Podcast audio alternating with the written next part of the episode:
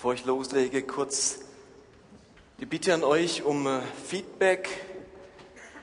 Wir haben dieses Jahr ein paar Neuerungen im Gottesdienst eingeführt.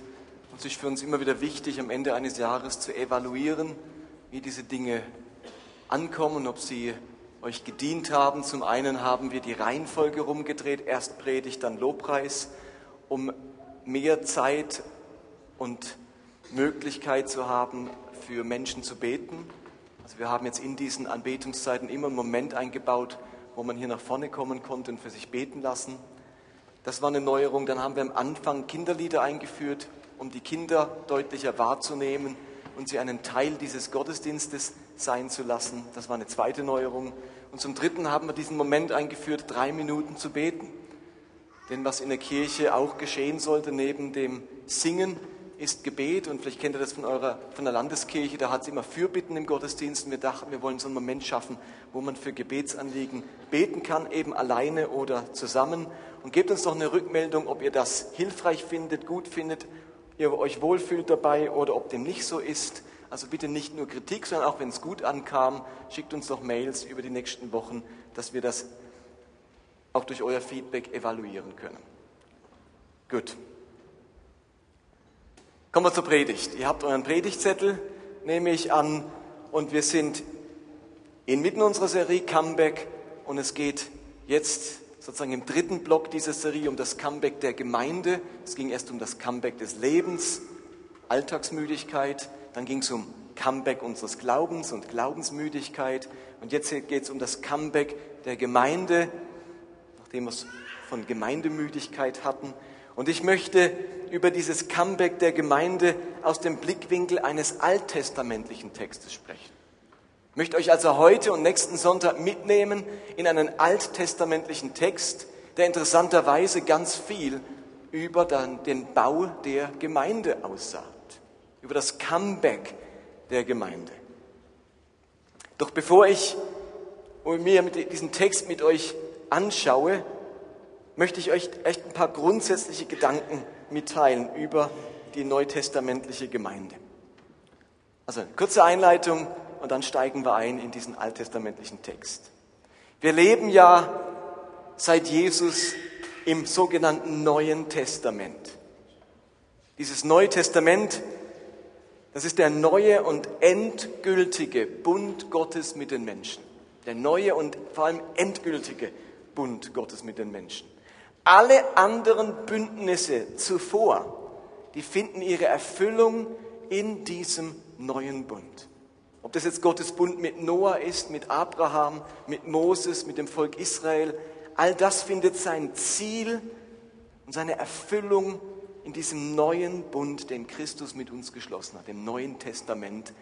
Testament ist ja nichts anderes wie ein, man könnte es auch übersetzen mit dem Wort Bund oder mit dem Wort Vertrag. Wenn ihr zum Beispiel für eure Wohnung, eure Mietwohnung einen ganz neuen Mietvertrag erhaltet, dann wird automatisch der alte Mietvertrag mit seinen Bestimmungen unwirksam. Jetzt habt ihr einen neuen Mietvertrag. Und auch die Bestimmungen des alttestamentlichen Bundes, die wurden ungültig und wir leben nun unter den Bestimmungen des neuen Bundes. Und die Frage ist jetzt, was ist denn aber nun mit diesem alten Bund geschehen. Und an diesem alten Bund ist eben besonders interessant, dass es dort ganz viele Dinge gibt, die eine Art Bild oder Symbol oder Schatten auf das hin sind, was im Neuen Testament endgültig kommen wird. Wir haben also im Alten Testament ganz viele Dinge, Gegenstände, Handlungen, die sind wie eine Art Vorausschau, Symbol für das, was mit dem Neuen Testament endgültig kommen wird. So heißt es zum Beispiel im Hebräerbrief Kapitel 10, im Gesetz, das ist der alte Bund, zeigt sich nur ein Schatten von dem, was Gott künftig schenken will. Ein Schatten, nicht die eigentliche Gestalt. Das kennen wir ja. Es gibt die eigentliche Gestalt, mein Körper, die Sonne scheint und dann gibt es den Schatten. Und der Schatten bildet meinen Körper ab, aber es ist nicht die eigentliche Gestalt. Und der Schreiber vom Hebräerbrief oder die Schreiberin, wer auch immer, sagt nun, Da gibt es Dinge im Alten Testament, die waren nur ein Schatten, nicht das Eigentliche. Jetzt ist das Eigentliche da. Das Gesetz, also das Zentrum des Alten Testaments, zeigt nur einen Schatten von dem, was künftig kommen soll. Und der Höhepunkt und vielleicht die zentrale Angelegenheit dieses alten Bundes war neben dem Gesetz des Mose der Tempel. Der Tempel in Jerusalem. Das war so der Höhepunkt des alttestamentlichen Lebens, wo sich geistliches Leben, jüdisches ähm, Feste feiern und jüdische Religion abgespielt hat. Er war der Ort der Gegenwart Gottes. Der Tempel spielt eine ganz, ganz große Rolle. Den Ort, den Gott erwählt hat, damit sich dort geistliches Leben abspielt. Und wer schon mal in Israel war oder auf unsere Israelreise mitkommt, wer im Gemeindeabend war, weiß, wir veranstalten als Gemeinde eine Israelreise nächstes Jahr. Und er kommt an die Klagemauer, an den Überrest des jüdischen Tempels, der merkt, wie die Juden eine Sehnsucht danach haben, nach diesem Tempel und dass sie nicht nah genug hineinkommen können und in die Ritzen des Tempels noch ein Stück näher an den Tempel ran ihre kleinen Zettelchen mit Gebetsanliegen stecken, um so nah wie möglich an diesen alten Tempel zu kommen. Und wenn man die Tour an der Klagemauer entlang unterirdisch macht, dann kommt man an einer Stelle an einen Ort, der angeblich geografisch am allernächsten ist zum Allerheiligsten. Da ist man nur ein paar Meter sozusagen entfernt von dem ursprünglichen Allerheiligsten, das natürlich jetzt nicht mehr steht, weil es durch die Römer vernichtet wurde vor 2000 Jahren. Aber da sitzen dann die Juden und beten und haben ihre, ihre Schrift vor sich und fühlen sich so nah an der Gegenwart Gottes, wie es sonst nicht geht. Der, der Tempel, der war für die Juden der Höhepunkt ihres religiösen Lebens. Und als dieser allererste Tempel von Salomo eingeweiht wurde, da erlebte das Volk diese großartige Gegenwart Gottes und die Herrlichkeit Gottes. Und so heißt es in 2. Chronik 5, als die Trompeter und die Sänger einstimmig begannen, Jahwe zu loben und zu preisen, da wurde das ganze Haus, also der Tempel, das Haus Jahwes mit einer Wolke erfüllt. Und die Priester konnten wegen der Wolke nicht hingehen, um ihren Dienst zu tun, weil die Herrlichkeit Jahwes das Haus Gottes erfüllte der Einweihung des Tempels, wo hat Gott deutlich gemacht, meine Gegenwart kommt, ich erfülle diesen ganzen Tempel. Ich fülle den aus vom ersten Millimeter bis zum letzten, dass die Priester nicht mal hinzutreten konnten, um mit ihrem Dienst zu beginnen. Er ist das Symbol der Gegenwart Gottes. Und doch ist dieser Tempel Teil des alten Bundes. Nur ein Schatten, ein Symbol für etwas anderes. Und außerdem eben gibt es den Tempel ja auch nicht mehr. Nicht den ersten und nicht den zweiten und nicht den dritten. Es gibt keinen Tempel mehr. Wofür ist denn dann dieser Tempel ein Symbol, ein Schatten? Was ist denn die wahre Gestalt? Was ist denn das Zukünftige, das kommen sollte anstelle des Tempels, worauf der Tempel nur hingewiesen hat? Da finden wir jetzt im Neuen Testament einen Wechsel. Da wandelt sich eben die Vorstellung vom Tempel, von einem Haus aus Steinen zu etwas ganz anderem. Der Wechsel beginnt bereits im Johannesevangelium. Jesus ist dort im Gespräch mit den Juden über den Tempel und er sagt was sehr Interessantes. Er ist mit den Juden der damaligen Zeit, die vor diesen prächtigen Bauten stehen, im Gespräch und er sagt was Erstaunliches über diesen Tempel. Übrigens, das nur nebenbei. Wenn ihr an der Klagemauer entlang lauft, unterirdisch, dann kommt man, habe ich das schon mal erwähnt, mit dem riesigen Felsen in der Klagemauer. Dann kommt man unterirdisch an einem Felsen vorbei, der ist eingebaut. Also müsst ihr euch vorstellen, unterirdischer Gang an der Klagemauer entlang heißt, man ist ungefähr auf halber Höhe der Klagemauer. Über einem liegen zehn Meter und oben ist man dann im Freien, steht an der Klagemauer, sieht man in meinem Fernsehen, wie die Juden an der Klagemauer stehen. Und unter einem sind nochmal zehn Meter.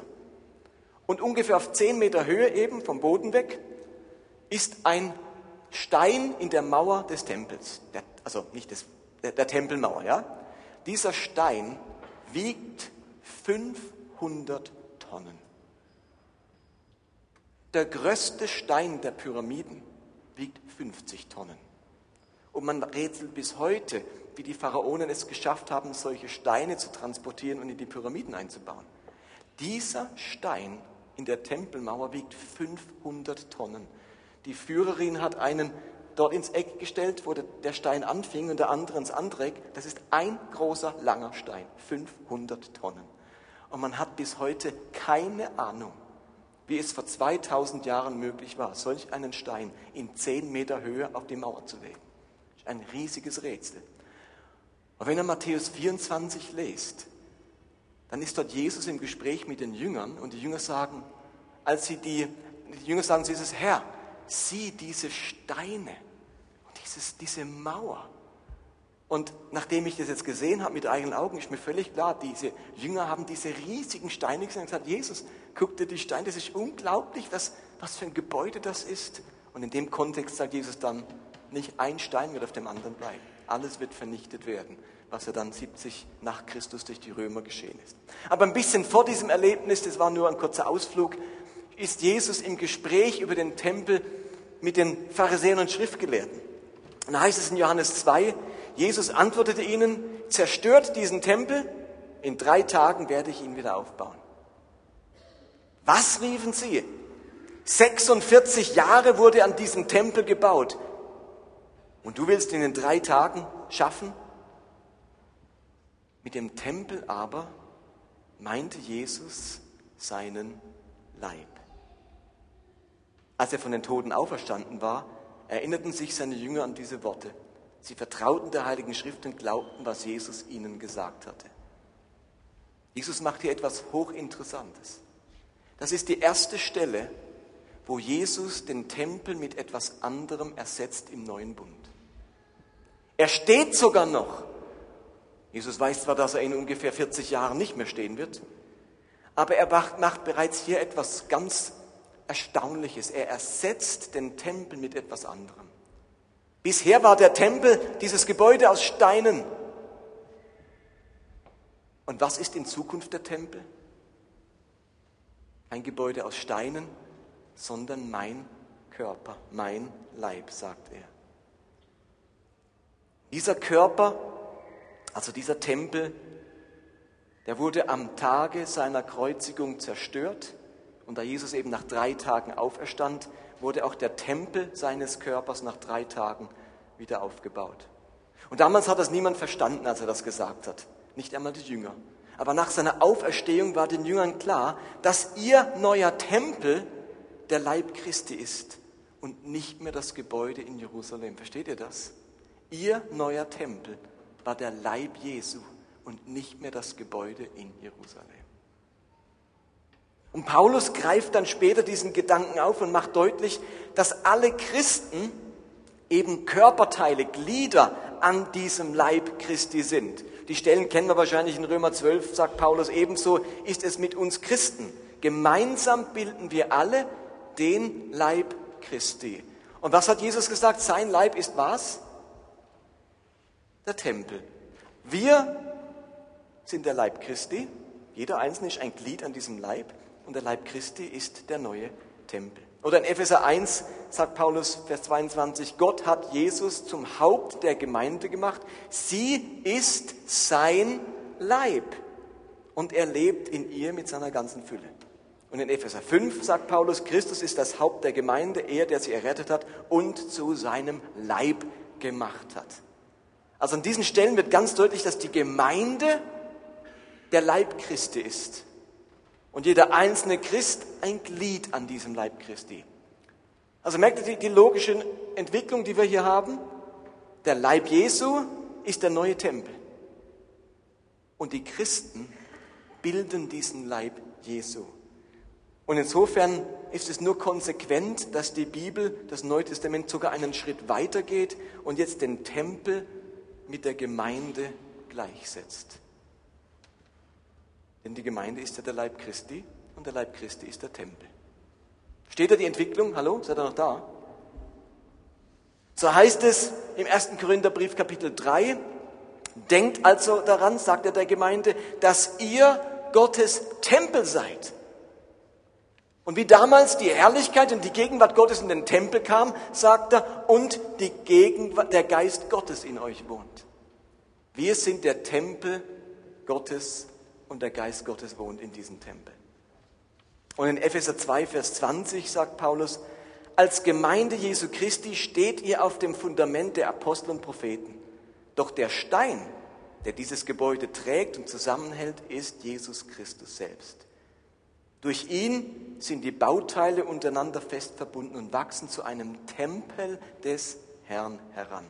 Weil ihr zu Christus gehört, seid auch ihr ein Teil dieses Baus, in dem Gottes Geist wohnt. In ein bisschen ausführlicheren Worten sagt er genau das Gleiche.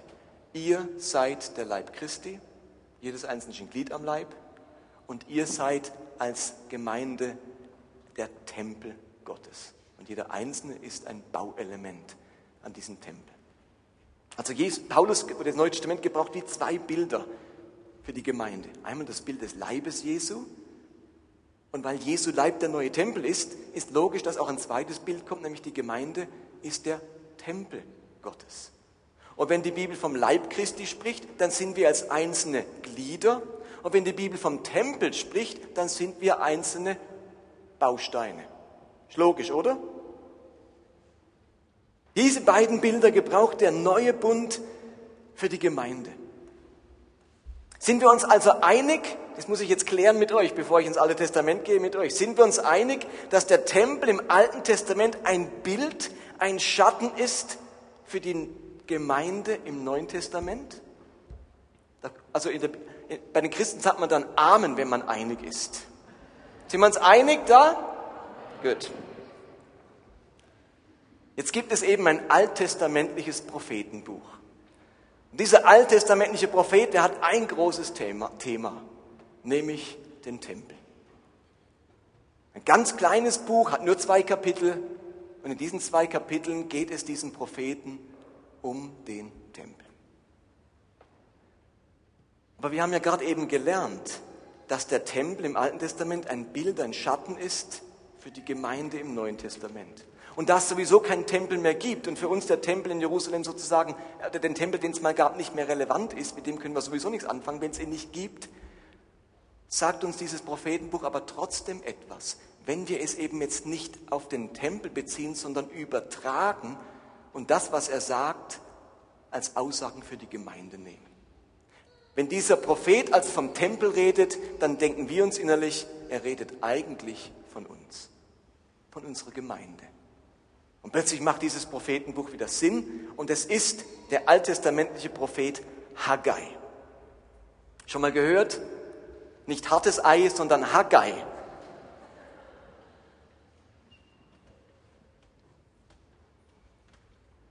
Falls es in der Bibel suchen würdet, schwer zu finden, lasst es bleiben. Wir haben hier den Text an der Leinwand. Er steht ganz am Ende, ähm, eben zwei kleine Kapitel, überblättert man dann sehr leicht gehört zu den kleinen, zwölf kleinen Propheten am Ende des Alten Testaments. Und ich möchte euch ganz kurz die historische Situation schildern, in dieses Buch, die, die in dieses Buch hineinfällt. Die Juden befinden sich in der babylonischen Gefangenschaft. Und nach 70 Jahren dürfen die ersten Juden, ein ganzer Schwung, zurückkehren in ihr Land, nach Israel. Und diese zurückgekehrten Juden beginnen sofort mit dem Wiederaufbau des Tempels der 70 Jahre zuvor durch Kaiser Nebukad, äh, König Nebukadnezar zerstört worden war, der Salomonische Tempel. Und jetzt fangen sie an, kommen zurück und das Erste, was sie machen, ist, sie bauen den Altar des Tempels wieder auf und sie bauen das Fundament des Tempels wieder auf. Und dann stoßen sie auf Schwierigkeiten. Feinde verbieten ihnen weiterzubauen, falsche Leute bauen mit, ähm, es kommt zu ähm, Bedrohungen der Leiter, die da den Bau angeordnet haben. Und so kommt nach einiger Zeit der Wiederaufbau des Tempels zum Erliegen. Und während der nächsten 16 Jahre baut niemand mehr am Tempel weiter. Die zurückgekehrten Juden, die eigentlich gerade angefangen, die eigentlich vor 16 Jahren angefangen hatten mit dem Tempelbau, haben aufgehört und sind jetzt fleißig. Entschuldigung. Klingt anders mit der neuen Nase, gell? und sind fleißig damit beschäftigt, ihre eigenen Häuser zu bauen und zu renovieren. Die kamen also zurück, haben losgelegt mit dem Tempelbau, nach kurzer Zeit alles stehen und liegen lassen, aufgehört nach dem Altar und nach den Fundamenten. Und seit 16 Jahren sind diese zurückgekehrten Juden dabei, an ihren eigenen Häusern zu bauen. Und jetzt tritt dieser Prophet Haggai auf und im ersten Kapitel spricht er ermahnende Worte. Also wird es heute ein bisschen ermahnend. Und im zweiten Kapitel spricht er ermutigende Worte.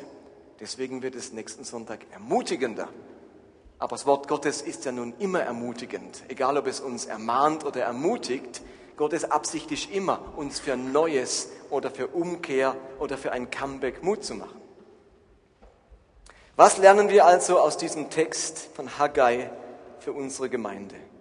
Was hat dieses alte prophetische Wort, das sich um den Bau des Tempels sorgt, heute zu sagen für das Comeback unserer Gemeinde? Lesen wir mal Vers 2 und 3 des ersten Kapitels. Der Herr ließ den Propheten Folgendes verkündigen. So spricht der Herr, der Herrscher der Welt. Dieses Volk behauptet, es sei noch zu früh, meinen Tempel wieder aufzubauen.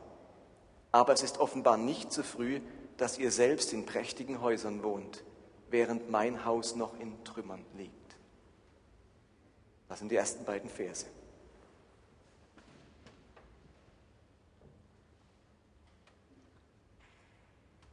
Gott hat von seinem Volk erwartet, dass sie seinen Tempel wieder aufbauen.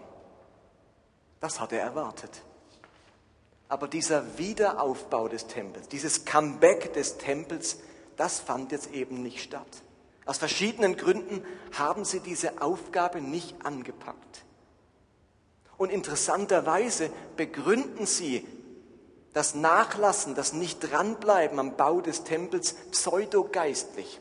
Wir haben den Eindruck, es ist nicht an der Zeit, es ist noch zu früh, um Gottes Tempel zu bauen. Das klingt so, so pseudogeistlich. Ja, wir haben den Eindruck, es ist noch nicht Zeit, den Tempel zu bauen. Wir haben den tiefen Eindruck, es ist noch nicht so weit. Wir müssen noch warten. Es braucht den richtigen Moment. Erst dann können wir am Tempel bauen. Und Gott sagt fast so ironisch, aha, aber scheinbar ist es jetzt die richtige Zeit, dass ihr an euren eigenen Häusern arbeitet. So manch einer der damaligen Juden wird sich vielleicht an die Schwierigkeiten beim ersten Versuch erinnert haben. Andere hatten vielleicht Angst davor, wieder Drohungen ihrer Feinde zu erleben, wenn sie mit dieser Arbeit beginnen. Wieder andere empfanden, es sei außerordentlich anstrengend gewesen, damals vor 16 Jahren den Tempel zu bauen. Auf diese Anstrengung habe ich keine Lust.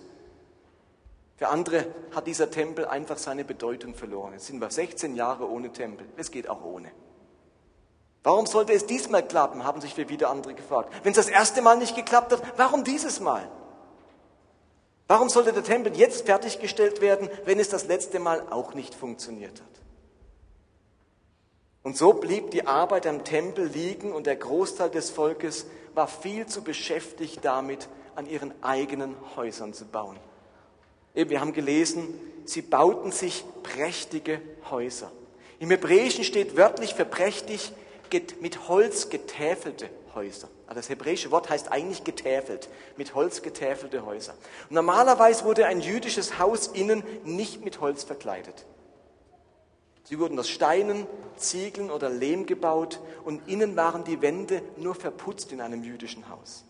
Aber diese Israeliten, die steckten mehr Arbeit in ihre Häuser als notwendig. Sie täfelten ihre Fußböden, ihre Wände, ihre Decken mit Holzpaneelen und Gott nimmt ihnen das übel. Für mein Haus rührt ihr keinen Finger und brecht die Arbeit ab, sobald es anstrengend oder herausfordernd wird.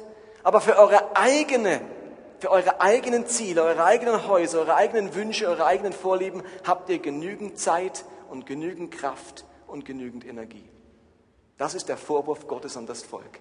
Für eure Häuser habt ihr alle Zeit der Welt, alle Energie, da habt ihr plötzlich Spielraum in eurem Alltag, an euren Häusern Verschönerungen vorzubringen, anzubringen. Aber für meinen Tempel habt ihr keine Zeit. Ihr seid zu beschäftigt mit eurem eigenen Leben und euren eigenen Besitz und euren eigenen Dingen. Für meinen Tempel hat niemand Zeit. Und da wird es noch pseudogeistig begründet, ja, es ist halt noch nicht an der Zeit. Und jetzt übertragen wir das Ganze mal auf die Gemeinde, denn der Tempel ist ein Bild für die neue testamentliche Gemeinde. Haggai würde heute vielleicht sagen, Wie sieht es bei dir im Leben aus? Baue ich mit an der Gemeinde? Bringe ich mich ein als Glied am Leib Christi? Oder setze ich meine Prioritäten so, dass zuerst meine Arbeit und meine Bedürfnisse, meine Hobbys und meine Projekte kommen? Gehöre ich zu denen, die ebenfalls sagen, für mich ist es momentan nicht dran, an der Gemeinde mitzubauen. Aber der Bau am eigenen Leben, der ist sehr wohl dran. So würde es Haggai vielleicht heute sagen, wenn er nicht vom Tempel, sondern von der Gemeinde spricht. Aber es ging auch anders. Wie konträr zu der Einstellung dieser Juden war zum Beispiel die Haltung des Königs David. In 2 Samuel 7, 2, Vers 7 heißt es nämlich von David, eines Tages sagte David zu dem Propheten Nathan, während ich hier in meinem Palast aus kostbarem Zederholz wohne, steht die Bundeslade Gottes immer noch in einem dürftigen Zelt. So kann es nicht weitergehen. Und darauf entschließt sich David, den Bau des Tempels zu organisieren. Das ist eine ganz andere Haltung. Die Juden bei Haggai dachten, hey, also mein Haus, das muss dringend, da muss dringend was investiert werden, das muss vertäfelt werden, das muss besser, das muss schöner werden, der Tempel kann warten. Und David sagt, ich kann es nicht mehr mit anschauen, wie dieser Tempel, damals war es die Stiftshütte, wie Gottes Gegenwart, Gottes Bundeslade einfach in einem, in einem dürftigen Zelt steht und ich wohne in einem Haus. Das, so kann das nicht weitergehen. Ich will mein Leben dafür einsetzen, dass Gott den besten Ort hat, den er haben kann. Und im Psalm 132 sagt derselbe David, ich werde mein Haus nicht mehr betreten, ich lege mich nicht mehr auf mein Bett, ich gestatte meinen Augen keinen Schlaf und gönne mir keine Ruhe mehr, bis ich einen Platz gefunden habe, wo der Herr wohnen kann, der starke Gott Jakobs. Und dann macht er sich auf die Suche nach einem Tempelplatz und tut von seinem persönlichen Besitz und von, mit den Steuern des Volkes ähm, Materialien beschaffen, damit alles parat liegt, wenn sein Sohn Salomo dann den Tempel baut. Für ihn kam der Bau des Tempels vor der Beschäftigung mit seinen eigenen Interessen und Bedürfnissen. Der Tempel hatte für ihn Top-Priorität und alles andere hat er dem nachgeordnet. Denn ich schlafe nicht mehr und ich gehe nicht mehr ins Bett, bis ich für diesen Tempel eine Lösung gefunden habe. Vielleicht muss man sich nicht wundern, dass Gott diesen David trotz all seiner Fehler als einen Mann nach seinem Herzen nannte, der leidenschaftlich damit beschäftigt war, diesen Tempel zu bauen.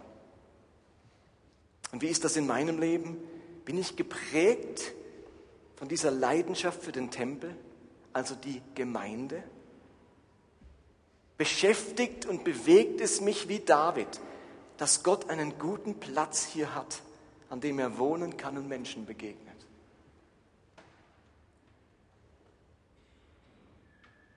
Und als einige von uns vor 17 Jahren diese Gemeinde gestartet haben, da war es dieses Bild in Apostelgeschichte 2, diese Beschreibung dort, wie Gemeinde sein könnte, das uns gepackt hat und bis heute nicht loslässt.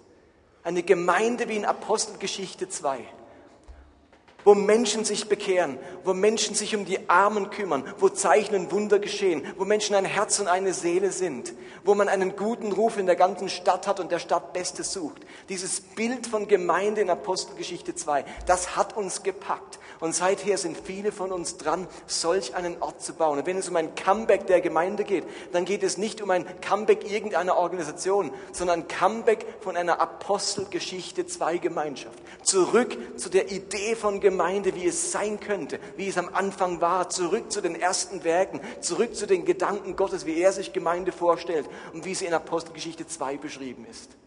Das hat mein Herz gepackt und hat mich jetzt 17 Jahre lang dranbleiben lassen, trotz aller Höhen und Tiefen, trotz allem Auf und Ab, trotz allen Schwierigkeiten und guten Phasen. Ich will dafür sorgen, dass Gott ein Haus hat, ein Ort hat, an dem seine Gegenwart wohnt und wo Menschen ihm begegnen können.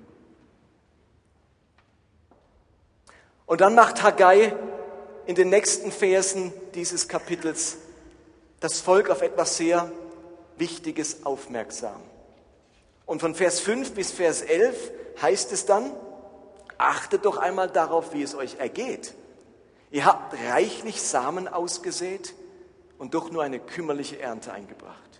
Ihr müsst frieren, weil ihr nicht genug anzuziehen habt. Und das Geld, das einer für seine Arbeit bekommt, zerrinnt ihm zwischen den Fingern.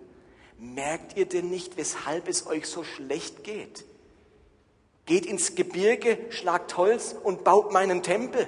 Daran habe ich Freude. Damit ehrt ihr mich. Ihr habt viel erhofft und wenig erreicht. Warum das alles? Ihr lasst mein Haus in Trümmern liegen und jeder denkt nur daran, wie er sein eigenes Haus baut. Deshalb habe ich diese Dürre über euer Land kommen lassen. Und ihr Lieben, also man muss ja fast gar nichts mehr zu dem Text sagen, der spricht so für sich. Entweder dieses Buch ist immer noch in der Bibel, weil es uns was zu sagen hat für den heutigen Tempelbau, oder es hat uns nichts mehr zu sagen, dann könnte man diese zwei Kapitel auch rausreißen. Dass das immer noch im Kanon der Bibel ist, dass wir das immer noch als Christen lesen, dass die ersten Christen immer noch diese Propheten gelesen haben und daraus zitieren, hat seinen Grund, dass es ihnen immer noch etwas gesagt hat. Versteht ihr, als die ersten Christen das gelesen haben, haben sie nicht gedacht, oh, jetzt müssen wir wieder Arbeitseinsatz im Jerusalemer Tempel machen.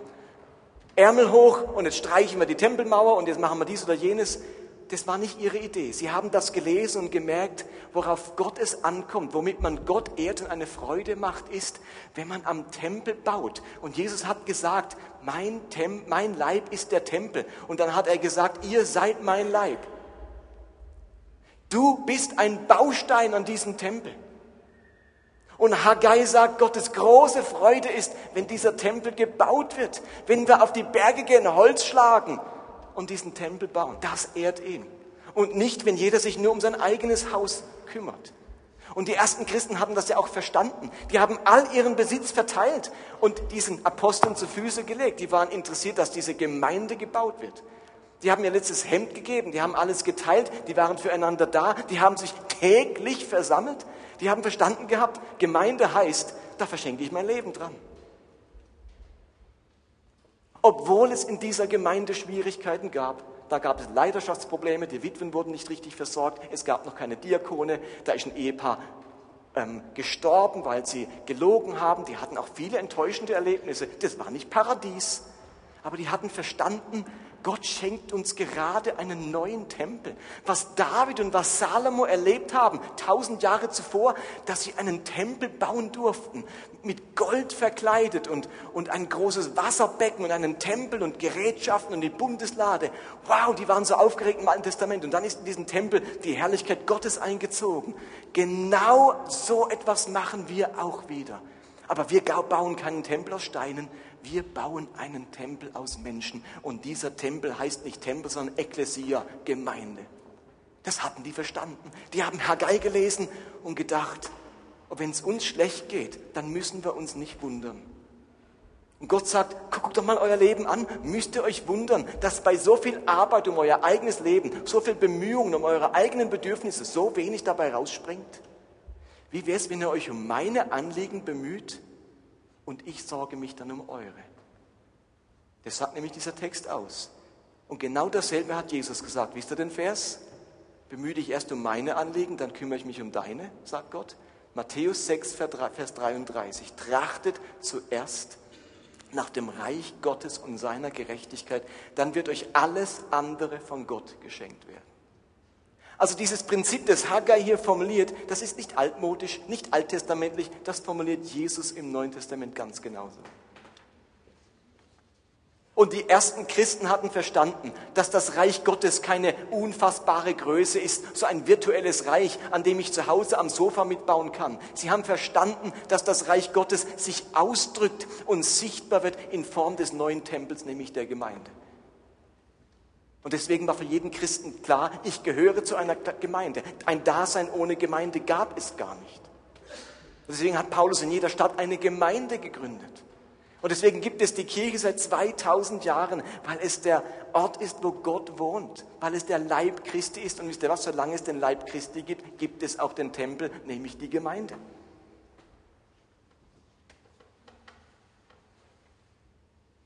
Es ist für Gott kein Kavaliersdelikt, wenn man sein Haus links liegen lässt und nur daran denkt, wie man das eigene Haus baut. Und in dem Wunsch, vor allem für sich selbst zu sorgen, für das eigene Glück, den eigenen Wohlstand, die eigene Gesundheit, die eigene Erfüllung, findet das Gegenteil statt. Viel erhofft und wenig erreicht.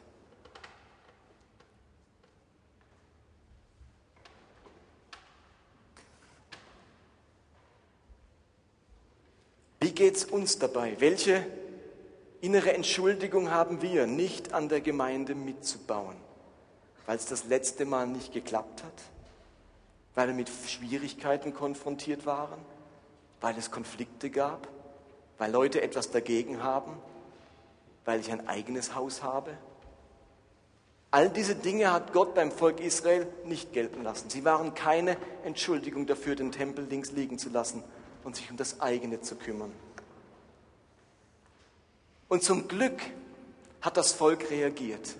Haggai durfte miterleben, dass das Volk auf die Berge ging, Holz geschlagen hat und wieder angefangen hat, den Tempel zu bauen. Er hat das miterlebt. Und deswegen schreibt er dann in Vers 12 des ersten Kapitels, ähm, Zerubabel, Jeschua und alle, die vom Volk von Juda übrig waren, nahmen sich zu Herzen, was der Herr ihr Gott ihnen durch Haggai sagen ließ. Sie erkannten, dass Gott den Propheten zu ihnen geschickt hatte und erschraken darüber, dass sie den Herrn nicht gebührend geehrt hatten.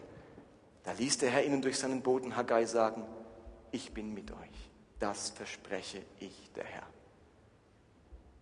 Und ich finde das einen sehr ermutigenden Abschluss dieses Kapitels.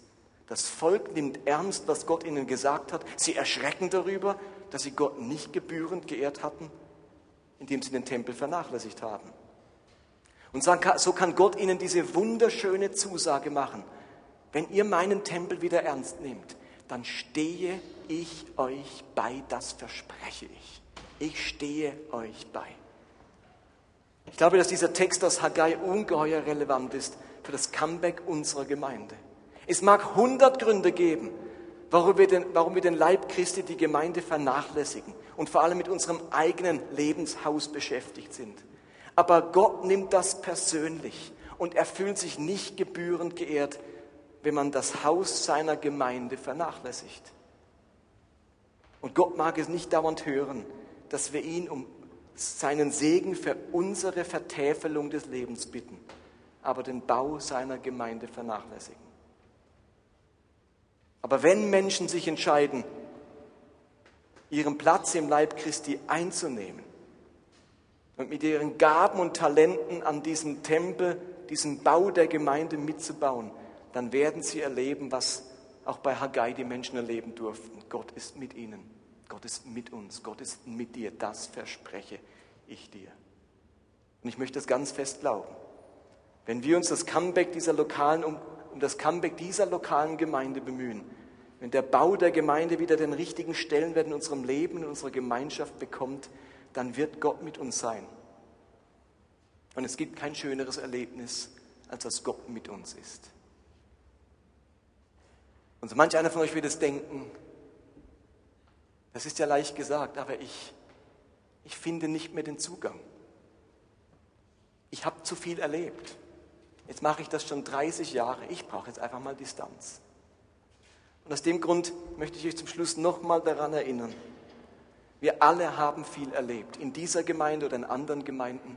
Und wir müssen die Entscheidung treffen, wie will ich mit diesem Ballast, mit dem, was mich beschäftigt, in die Zukunft gehen. Und wir haben euch gesagt, es gibt wie drei Möglichkeiten.